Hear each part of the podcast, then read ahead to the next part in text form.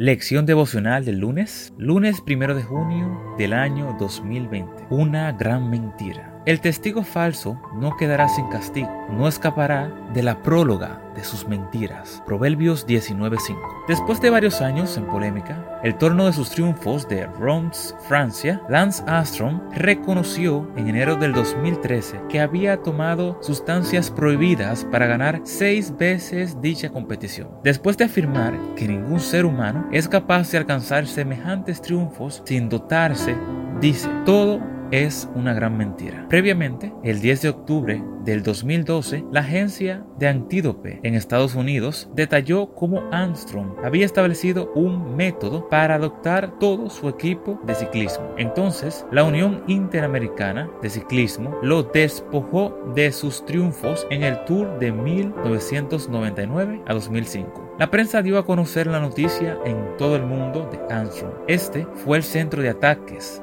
burlas, demandas legales y requericiones por todas partes. Hasta el día de hoy se considera como uno de los mayores fraudes en la historia de los deportes. Debo reconocer que me sentí sumamente dolido cuando las declaraciones de que un hombre al que yo admiraba mucho habían sido tales. Incluso lo llegué a mencionar en uno de mis libros como ejemplo a seguir. Cada vez que escuchaba anunciaciones en su contra, me resistía a creer que este hombre había estado tanta mentira. Pero cuando finalmente confesó sus faltas, muchos de los que lo admiraban nos sentimos frustrados y defraudados a su vez. No se puede vivir una vida basada en mentiras. No se puede disfrutar de logros ni de triunfos cuando dentro de ti sabes que nada de eso es cierto. Hacer trampa no edifica el carácter de la vida eterna. No hay pretextos para mentir y engañar a otros. Tarde o temprano, quien miente será descubierto y todos se descubrirá. Pero cuando obligas a otros a participar en tus engaños, la situación es aún más grave te conviertes en un agente del mal, el cual destruyes la vida de los demás. Ninguna mentira se considera como algo insignificante. Por pequeña que sea, tarde o temprano nos meterá en problemas, ya sea en la escuela, con los amigos, en la casa. Evita siempre entrar en esta trampa. ¿Es tu vida cristiana